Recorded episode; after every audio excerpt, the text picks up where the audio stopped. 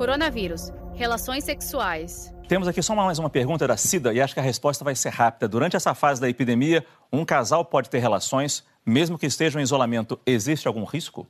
Bem, se um dos dois apresenta sintoma respiratório, contato próximo, e não precisa só ser sexual, o contato próximo com secreções ele pode transmitir.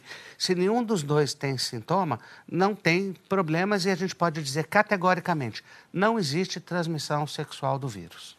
O beijo que é o problema o beijo quando um dos dois está infectado. Agora, seria uma crueldade falar aqui que o beijo está proibido. Eu acho que seria um desfavor para a humanidade falar isso. Estando os dois em isolamento, acho que tudo bem, né? Mas, Se como a gente fala aqui, sem beijo, sem abraço, sem aperto de mão, mas sempre pensando em você. Saiba mais em g1.com.br barra coronavírus.